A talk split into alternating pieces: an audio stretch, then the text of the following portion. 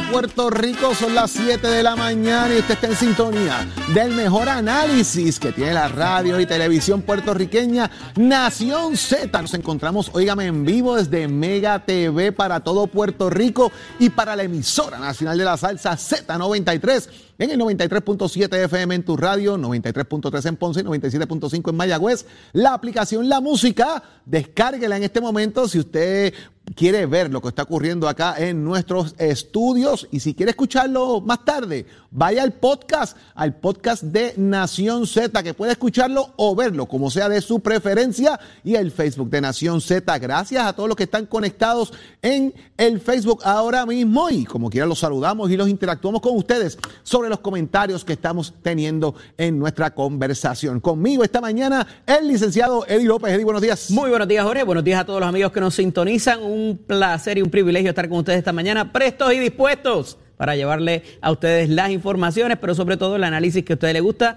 en esta nueva mañana, nueva hora lunes 25 de abril del año 2022. Levántate que el despertador te está velando y te agarra el tapón, George. Así es, 7 y 2 de la mañana, Eddie. Por ahí viene Denis Márquez, por ahí viene el secretario de Educación, el secretario del Partido Popular Democrático también, Ramón Luis Cruz Bulgo. Vamos a ver qué está pasando en el ámbito político y gubernamental en Puerto Rico. Pero antes, ¿qué ha ocurrido en los últimos minutos en Puerto Rico y en el mundo? Aquí está Carla Cristina. Y los titulares. Buenos días, soy Carla Cristina informando para Nación Z de inmediato los titulares. El representante popular y aspirante a la alcaldía de Guayama, Luis Narmito Ortiz, presentó una querella contra el alcalde de Arecibo, Carlos Tito Ramírez Irizarri, en la que alega que el Ejecutivo Municipal le acusó infundadamente de violar la ley al tener una casa en el sector Las Mareas en Salinas, lo que, según el legislador, laceró su imagen y la de su familia. En otros temas, esta semana comienza en el Senado las vistas públicas sobre la medida legislativa que busca prohibir los abortos pasadas las 22 semanas de gestación. Y tras semanas sin comunicarse con la legislatura municipal de Trujillo Alto, el alcalde José Luis Cruz Cruz envió dos cartas al cuerpo parlamentario para informar que convocará para la próxima semana la reunión que le fue solicitada. En temas internacionales, el liberal Emmanuel Macron fue reelegido ayer como presidente de Francia al obtener el 59% de las papeletas frente al 41% que obtuvo la candidata ultraderechista Marine Le Pen en la segunda vuelta de las elecciones presidenciales. La buena noticia trae de ustedes por Toñito Auto es que en el marco de la Semana del Planeta el pasado viernes el municipio de Guaynabo anunció la siembra de 200 árboles de distintas clases en el bosque forestal La Marquesa y en el vivero municipal, esto con el fin de mitigar la erosión. Para Nación Z les informó Carla Cristina. Les espero en mi próxima intervención. Duros en entrevistas y análisis. Nación Z. Nación Z. Por el la música y la Z. Ya conectado con nosotros se encuentra el portavoz del Partido Independentista puertorriqueño en la Cámara de Representantes, Denis Márquez. Licenciado representante, buenos días. Saludos, buenos días y buenos días a todos ustedes y a todas las personas que nos sintonizan. A tenerlo con nosotros y dialogar un poco, representantes. Continúa la controversia en Bahía de Jobos. Cada vez que hay una vista pública siguen apareciendo chichones nuevos allí, más controversia, más escándalos. Y al fin y al cabo, la pregunta aquí es, ¿quién otorgó qué? ¿Citarán el consorcio de alcaldes del Partido Popular que tienen que ver con este tema de los permisos? ¿Quién dio el permiso al fin y al cabo? ¿Por qué no desconectaron los que estaban conectados? ¿Dónde está la ilegalidad? Denis, ¿qué está pasando al fin y al cabo con todo esto? Bueno, yo, yo creo que las vistas públicas, además de demostrar lo que el resumen que tú acabas de señalar, ha servido de, espejo a muchos de estos problemas que pasan alrededor de toda la isla, ¿no? Ahí hay que dividirlo en dos partes, ¿no? Eh, el concepto de la alegada titularidad, que hay un contundente informe pericial que demuestra que eh, son propiedad de la inmensa mayoría de esos terrenos del gobierno de Puerto Rico de la reserva. Hay otros que no son parte de la reserva, pero han violado la zona marítimo terrestre y las leyes ambientales. Pero ¿cuál es el issue, Denis? Perdón que te interrumpa, de que esto no era, era de manos, eh, antes de ser reserva, se vendieron los terrenos y había titularidad eh, y todo esto.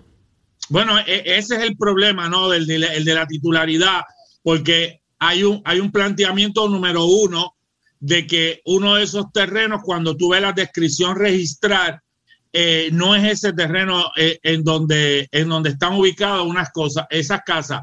Y no me refiero directamente a las que están en reserva, sino las que están al lado. O sea que la descripción registrar y el trasto registrar nos lleva a otro lugar. Y las que están allí en la reserva, el análisis pericial indica que no emanan de la finca que está ahí, que, es, que no podían haber adquirido sus títulos. Por eso es que yo he señalado de manera constante en las vistas públicas que esto no es como alguna gente pretende, algunos legisladores, algunas personas, un mero desahucio. Esto es un caso complejo de reivindicación de propiedad donde el gobierno va a tener que invertir mucho tiempo, mucho esfuerzo y por eso yo insisto en que hay que promover que el gobierno lo haga, que hay que fiscalizar el gobierno, pero que esto no es un asunto de la semana que viene, están para afuera todo el mundo. Aquí hay gente que reclama ilegalmente titularidad. Paralelo a eso, el Departamento de Recursos Naturales arrastró sus pies porque tenían más de 16 querellas por más de 10 años para remover muelles, rampas, construcciones ilegales, eh, reconstrucción de mangles, eliminar remoción de terreno, independientemente de quién eran los dueños, todo eso fue en violación de las leyes y arrastraron los pies. Y en los casos que lograron resoluciones a favor de hacerlo, no lo hicieron y en otros casos lo que hicieron fue transar el caso por 3 mil dólares. Pero los vigilantes hicieron su trabajo en gran medida. Es que entonces en gran medida hicieron su trabajo. de recursos naturales fueron los que fallaron en la negociación. No, y, los, y es bien importante, dos personas, el biólogo Muñoz y la bióloga Pavón, de manera constante emitieron unos importantes informes periciales extensos, precisos yo tuve la oportunidad de examinarlos a eh, ambos, eh, muchos de esos documentos. Por lo tanto, los casos de las querellas internas del Departamento de Recursos Naturales estaban apoyados por prueba pericial y arrastraron los pies. Los secretarios se lavan eh, las manos. No, que eso era el procedimiento, que había que esperar el procedimiento, pero nunca lo promovieron. A lo que me refiero es que de esa forma tú lograbas debilitar ese derecho propietario porque no ibas a tener rampa, no ibas a tener piscina, no ibas a tener casa porque estaban todos en la zona marítimo terrestre o en violación a la ley de bosque o a la ley de reservas naturales.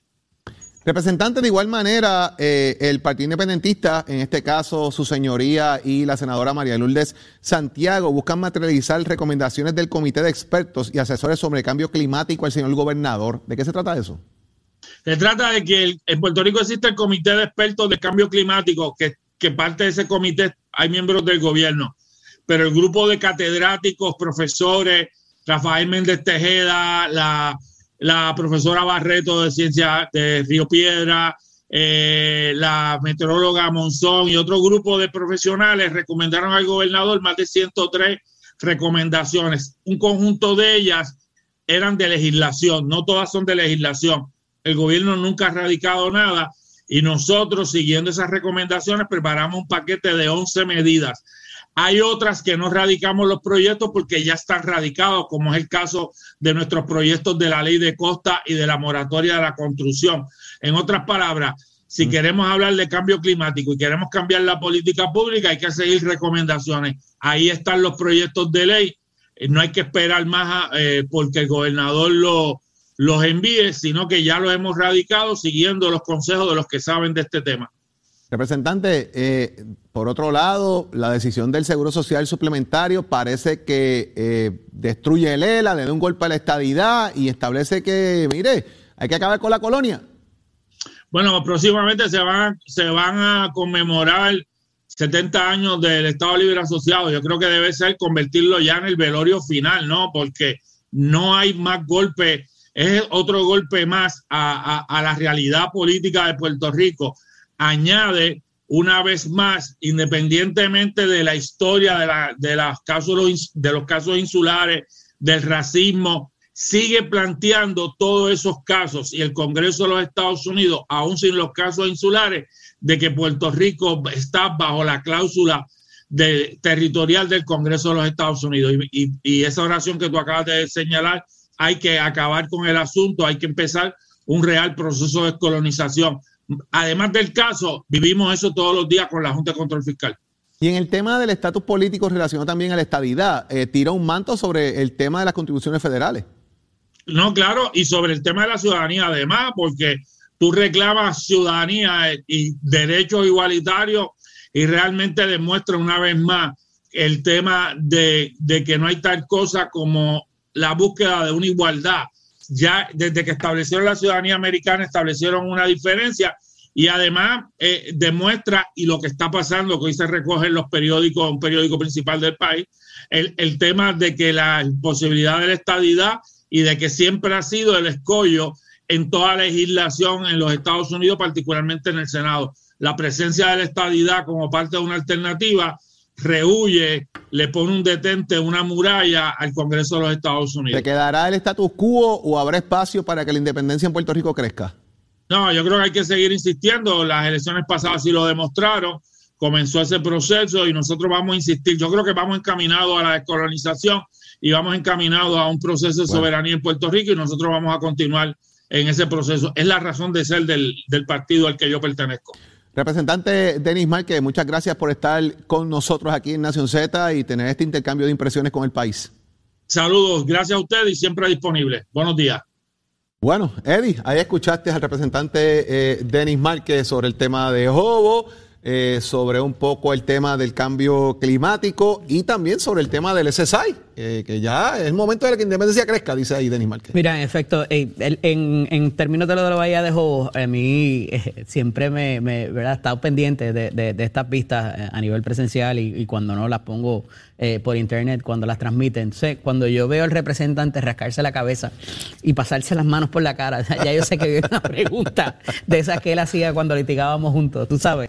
Este, y me parece que le ha dado un, un, seguimiento admirable a la investigación y que tiene mucho que aportar en cuanto a eso, eh, porque conoce la dinámica y está viendo quién está diciendo la verdad, quién no. Así que eh, siempre es un privilegio tenerlo en esas investigaciones al representante de Denis Márquez. Eh, en cuanto a lo del SSI, pues, oye, esto, este tipo de, las dos principales, las dos es, determinaciones o fallos principales, que es la del juez Kavanaugh y la del juez Gorsuch, hay mucho, hay amplia discusión, y hay cabida para amplia discusión en términos políticos de lo que esto representa para Puerto Rico y evidentemente eh, los Estados Unidos y, y, todo lo que pudiera eh, caerse, ¿verdad? O desprenderse de todo lo que ha habido con los casos insulares. Eh, la realidad es que dicen, mira, esto no, no, no, es presentable en sociedad, como tú decías, ¿verdad? Uh -huh. Este, le da un cantazo en cuanto a eso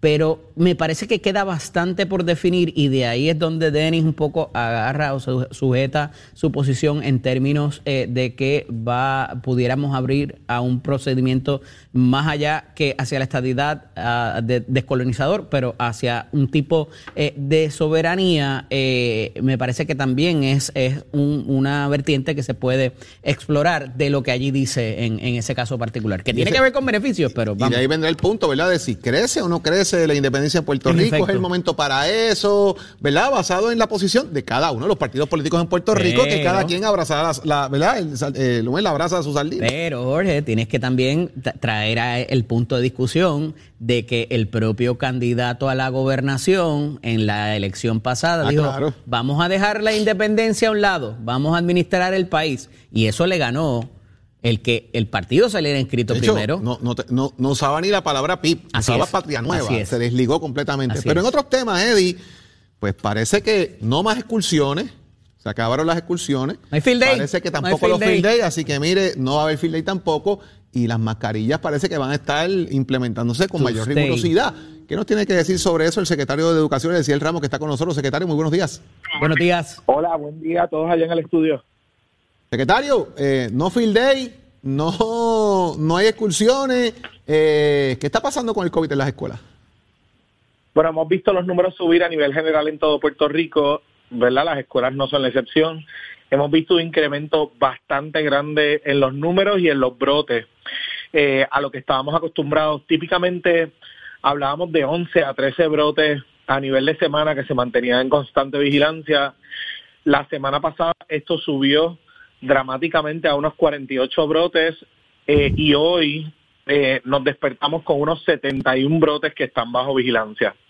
Esto quiere decir, ¿verdad?, que hay tres casos 71. o más entrelazados en cada una de las escuelas, así que levanta bandera eh, y sobre todo una necesidad de un mayor control.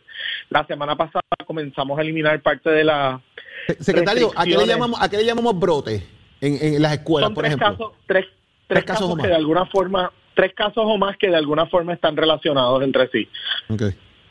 Secretario, eh, hemos visto también el asunto de las mascarillas que se vuelven a poner en las escuelas y dada este tipo de incidencia, ¿pudiéramos estar nuevamente ante algún tipo de eh, impacto a que se extienda el semestre o que haya algún tipo de, restricción eh, de volver a, lo, ¿verdad? hacerlo remoto? La educación remota? Mira, todavía nos quedan unos pasos. Hasta el momento no está sobre la mesa suspender las clases presenciales. Sí es una alternativa que tenemos si los números continúan en aumento.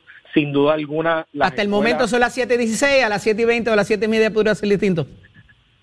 ¿O no lo contemplan todavía? Hasta el momento y no, y no, y no creo que, ¿verdad? Es la, es la herramienta de, de última opción, de última instancia. Al momento todavía nos quedan ciertas medidas para mayor control. Eh, en el día de ayer el Departamento de Salud anunció ¿verdad? Que, que, en estos momentos y en estos niveles las actividades extracurriculares deberían restringirse. Nosotros hoy vamos a tener una reunión con todos los superintendentes eh, regionales para ver qué es lo que queda en el calendario escolar. La realidad es que ya lo que nos queda prácticamente son unas cinco semanas de clase. Claro. Eh, en términos de actividades extracurriculares, igualmente hay otras alternativas de, restricción y de control que vamos a estar discutiendo un poco más tarde hoy en el día con el equipo de epidemiología del Departamento de Salud y ya más en la tarde estaríamos anunciando cuáles son las medidas que vamos a estar tomando. Imagino que eso incluye también el tema de los comedores escolares y otros elementos donde comparten los niños en los horarios y otras cosas más, ¿verdad? La y la guagua, la transportación, todo eso estará en discusión, secretario. Eh, de igual manera, hay más de 2.000 plazas, se presume, ¿verdad?, que van a estar más de 2.000 plazas vacantes. Esto de personas que han solicitado retiro, usted acláreme eso, ¿verdad? Que no necesariamente al final del día se retiren o no, pero hay que llenar quizás más de 2.000 plazas de aquí a agosto. Secretario. Parece que estamos teniendo.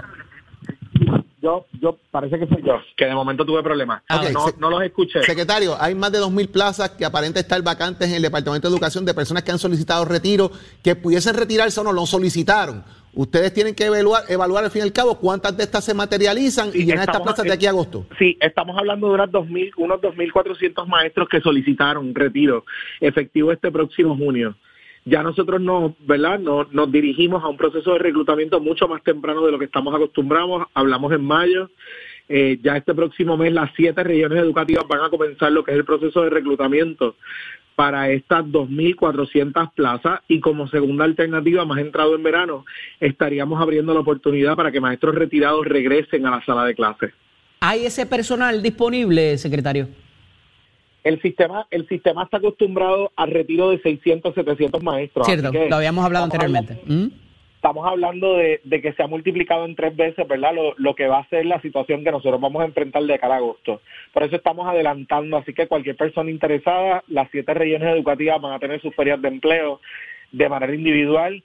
Ya nosotros conocemos, ¿verdad?, dónde van a estar esas necesidades y apostamos a que las mejoras en, en salario, las mejoras en condiciones de empleo que ya eh, se están dando a nivel de sistema van a traer a una mayor cantidad de recursos de lo que estábamos acostumbrados. Hablamos, ¿verdad?, de, esos universitarios que están recién saliendo, de maestros de, escuelas privadas, que igualmente este aumento de salario los atraiga, eh, e igualmente personas que habían decidido no eh, asumir, ¿verdad?, el magisterio por cuestiones de salario y estaban ejerciendo alguna otra profesión.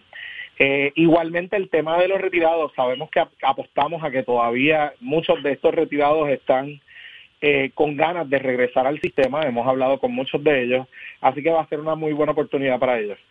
Secretario, vamos a estar muy pendientes de las determinaciones que se tomen en estas reuniones que usted va a tener durante el día de hoy y cuáles van a ser los protocolos, si van a cambiar o no, y las recomendaciones que bien hagan para los estudiantes a partir de esta, ¿verdad? Como usted dice, cinco semanas que quedan de clase para cumplir con el tiempo lectivo que aún eh, eh, se impone para así hacerlo. Importante, importante con ese tema es que lo que estamos viendo en las escuelas es un reflejo de lo que se está viendo en todo Puerto Rico, así que hacemos el llamado a no bajar la guardia. Muchos de los casos que estamos viendo vienen de, de actividades sociales, cumpleaños, eventos deportivos, eventos que se están llevando muchas veces en los fines de semana o en las noches en la semana y se están traduciendo en, en, estos brotes que estamos viendo eh, a nivel de escuela. Así que no bajar la guardia, mantener el uso de la mascarilla, hacer lo que ya sabemos hacer, lavarnos las manos, higiene, distanciamiento eh, y la vacunación.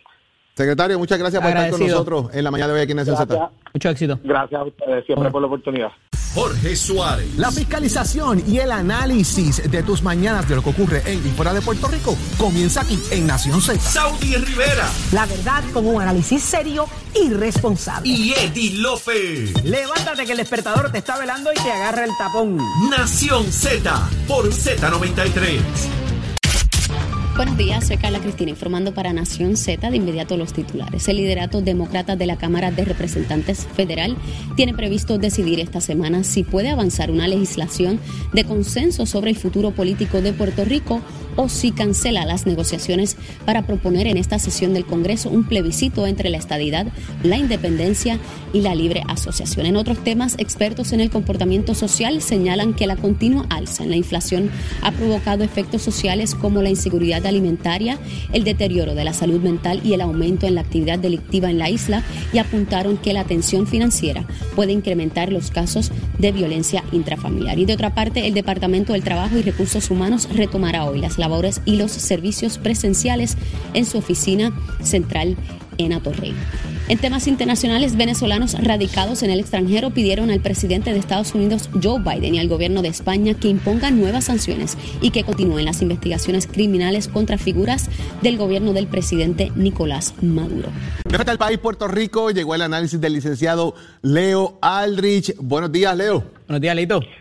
Buenos días para ti, Jorge, para ti, Eddie. Obviamente me solidarizo y respaldo todo lo que está, toda la situación que está pasando nuestra compañera Saudi Rivera. Mi, mi, solidaridad y mi abrazo para ella.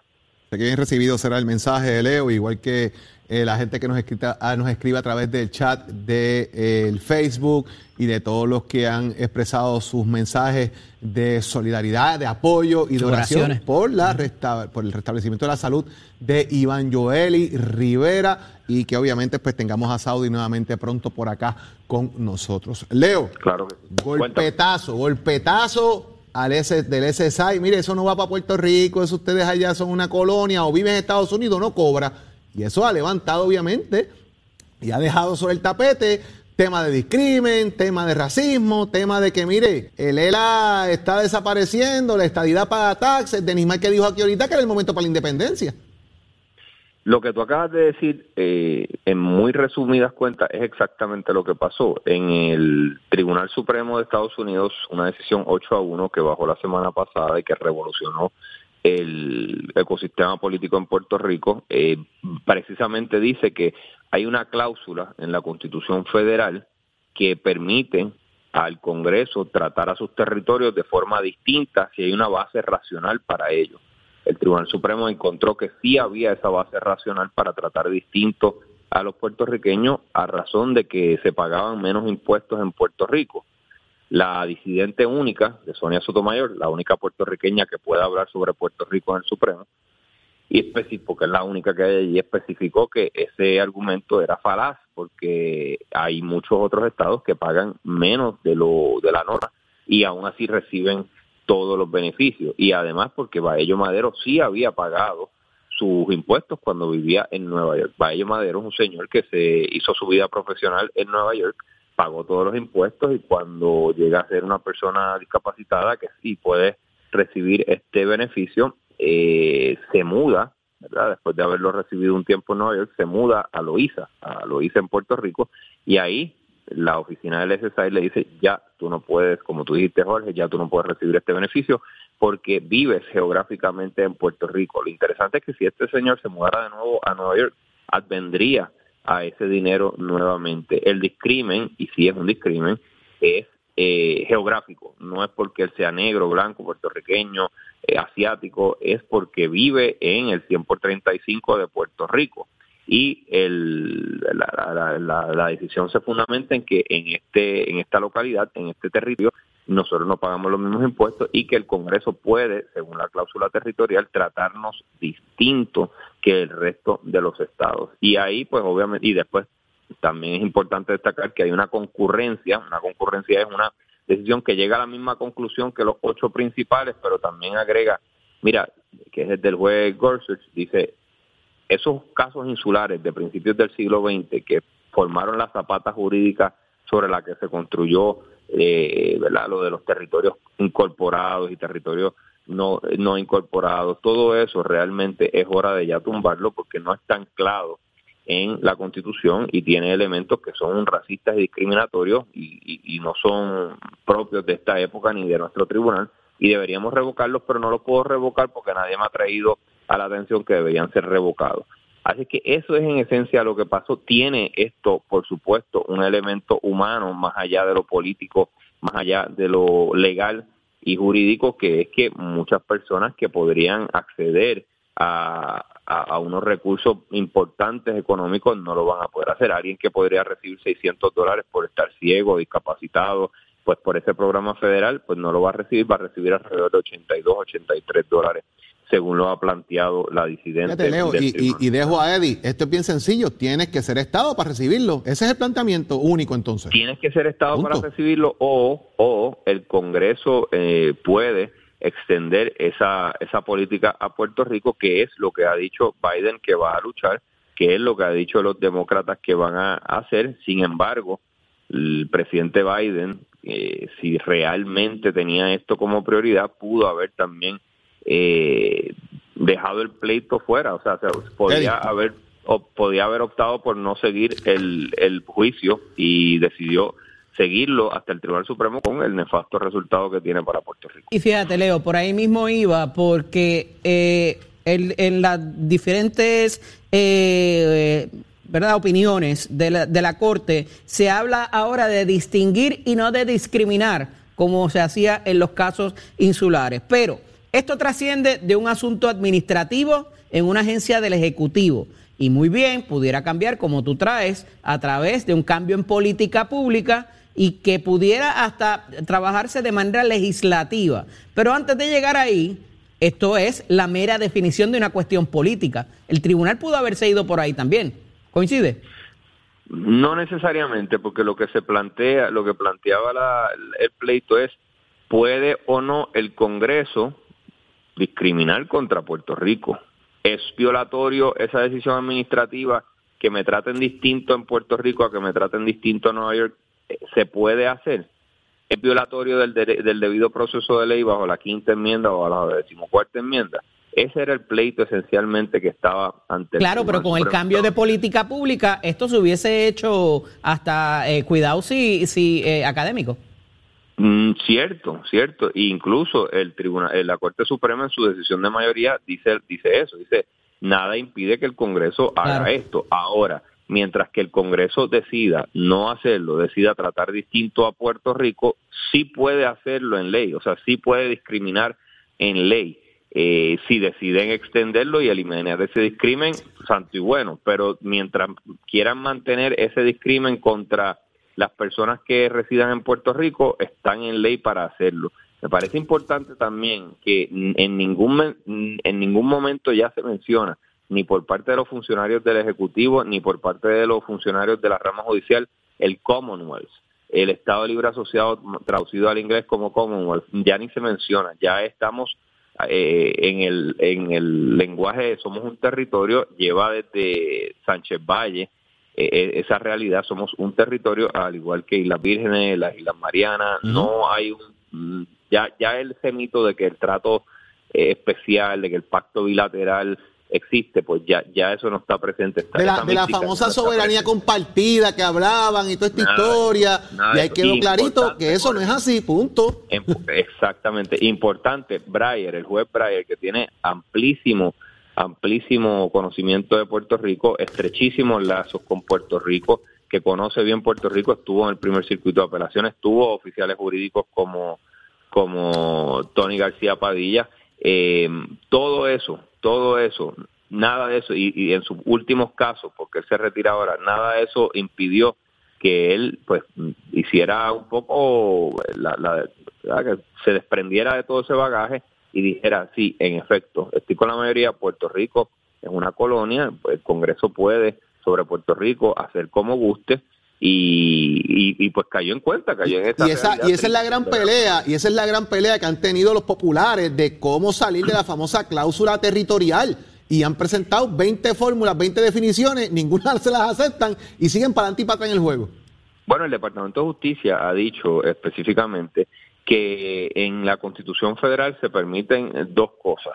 Uno, o ser parte de, de los Estados Federados, o eh, tener algún tipo de independencia, porque ellos entienden que la libre asociación es una modalidad de, independencia.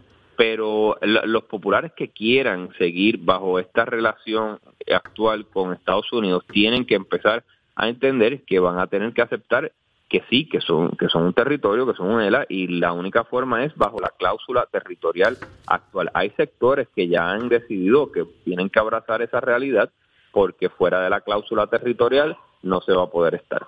A menos que seamos un, país independiente, un país de libre asociación o un Estado.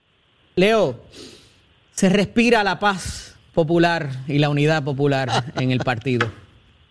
Imagínate tú, Eddie.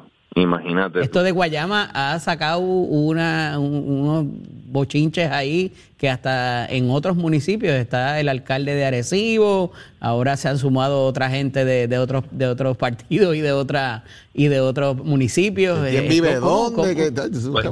¿Cómo, podemos conciliar todo esto?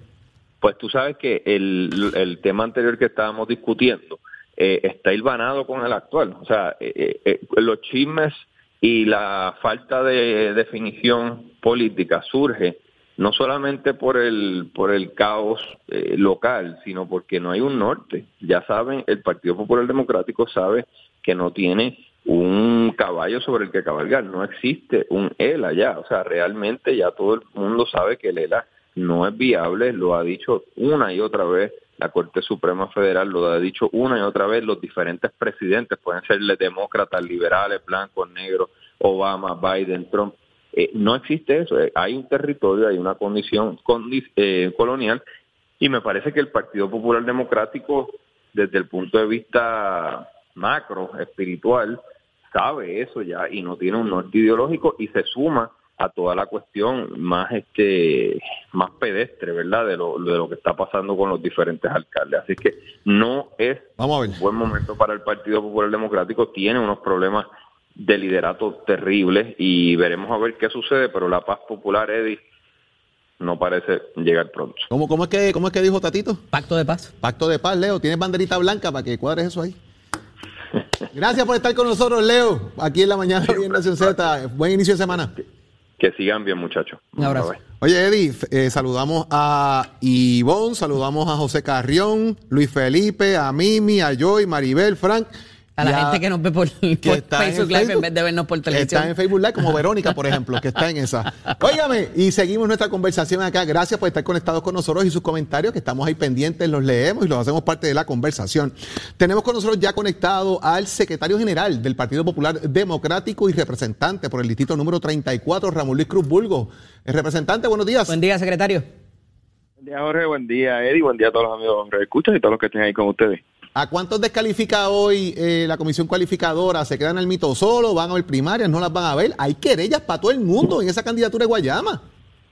Pues mira, eh, son varios puntos. En el caso de la señora Rosario, yo le había pedido documentación adicional relacionada a su domicilio.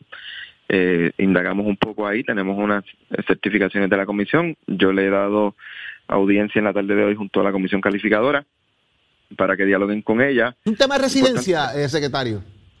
Es un tema de domicilio electoral. domicilio electoral. El electoral establece domicilio electoral.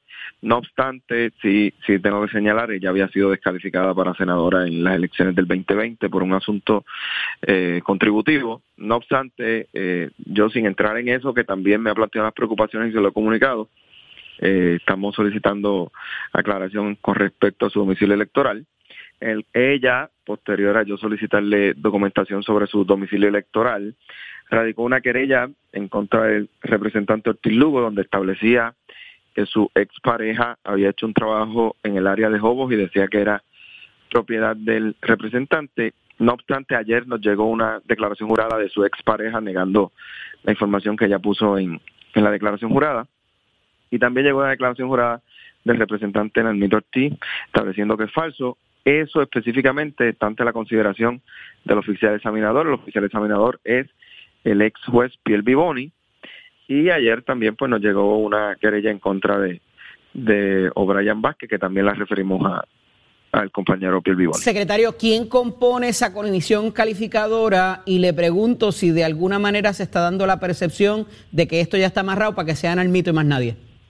No, para nada. Mira, eh, primera pregunta, eh, la, componen CPAs, abogados, ex jueces. Este caso específicamente lo está viendo el director de la comisión, que es René Rillaga, el licenciado. Ajá. ¿Quién eh, más está Orlando ahí? Rivera, José Orlando Rivera, que es el contador, y el ex juez Rafi Flores. Aquí yo no voy a adelantarle la candidatura a nadie, y mucho menos entorpecerle la candidatura a, alguno de ellos. Aquí yo quisiera certificarlos a todos y que el pueblo popular decida en todas las primarias que tengamos, como lo estamos haciendo en Añasco, como lo estamos haciendo en Guayanilla, como lo estamos haciendo en Atillo. Pero aunque yo quisiera certificarlos a todos, yo tengo que hacer una evaluación verdadera a base de la ley. Y si la ley establece unos requisitos, si alguno de ellos no cumple esos requisitos, pues yo tengo que ser responsable y adjudicarlo así. Eh, así que yo no estoy respaldando ninguna Le candidatura. pregunto de porque no ha habido mejor de los precedentes con la situación aquella de Norberto Andújar cerca de un sitio donde usted conoce muy bien, como recordará en el pasado. Bueno, en aquel momento certificaron a Alberto contra Rafi Zurillo y Rafi Zurillo le ganó 98 a 2. Eh, así que eh, él, si cumplió con los requisitos, fue certificado. Si no se cumple con los requisitos, no se certifica. Aquí no so- solamente es una aspiración a un puesto político. La evaluación de Norberto en aquel momento fue, fue a un puesto político. Sí. Esto es un puesto eh, que lo establece el Código Municipal y el Código Electoral porque es a una alcaldía. Y si no hay un requisito de alguno de ellos eh, con el que se cumpla de alguna de las dos leyes, yo no puedo certificar. Representante, eh, do- dos planteamientos rápidos. ¿Hasta cu- cuándo se celebra esta primaria de eh, Guayama? Porque si están todavía en este asunto es que no se han certificado todos los candidatos y no se ha hecho sorteo y no sabemos quiénes van a estar, si hay o no primaria o lo que vaya a pasar al fin y al cabo. Yo debo estar terminando eh, la evaluación de las dos querellas de Nalmito y O'Brien hoy con, con Pierre. Debemos estar terminando el asunto de la comisión calificadora en la tarde. Que, les tengo que decir, la documentación está ahí. Yo he querido darle espacio a la señora Rosario para que se reúna con la comisión calificadora y la comisión calificadora le haga las preguntas que le tenga que hacer. Eso, sur- eso se dará en la tarde de hoy, así que muy probablemente mañana yo esté notificando las decisiones finales con respecto a los tres asuntos eh, y proceder con el sorteo de, de los ¿No encasillados en la contemplan que esto vaya a terminar en el tribunal de alguna manera u otra? Estos no, dimes y diretes entre los candidatos. Siempre, siempre existe esa posibilidad, pero el, eh, esperamos que así que, que no sea así porque ciertamente el proceso lo hemos hecho con mucha Pero de- transparencia, con mucho De la comisión Eh, calificadora puede apelar a la Junta de Gobierno eh, y hay un proceso ahí todavía que estiraría más el chicle, pero obviamente lo- corre el el- proceso porque hay un término en ley que, tiene, que tiene que cumplirse. Ahora súmele las expresiones de Tito Ramírez, representante. Aquí está violando el reglamento del Partido Popular. Tutti Limundi. Aquí Tito Ramírez hace unas acusaciones, Nalmito le echa para atrás, vienen más querellas, lo citan a la Cámara de Representantes. Está, está fuera de control la cosa. Cada cosa que se cada cosa que se está planteando tiene su foro y su atención. En el caso de las expresiones de Tito Ramírez, Dalmito radicó una querella en su contra y esa querella la va a ver la Junta de Gobierno en la reunión del sábado. Así que eh, todas las cosas que se están atendiendo eh, o se están planteando se están atendiendo debidamente en los debidos foros como se supone y estaremos adjudicándolas a base de lo que establece el reglamento y la ley.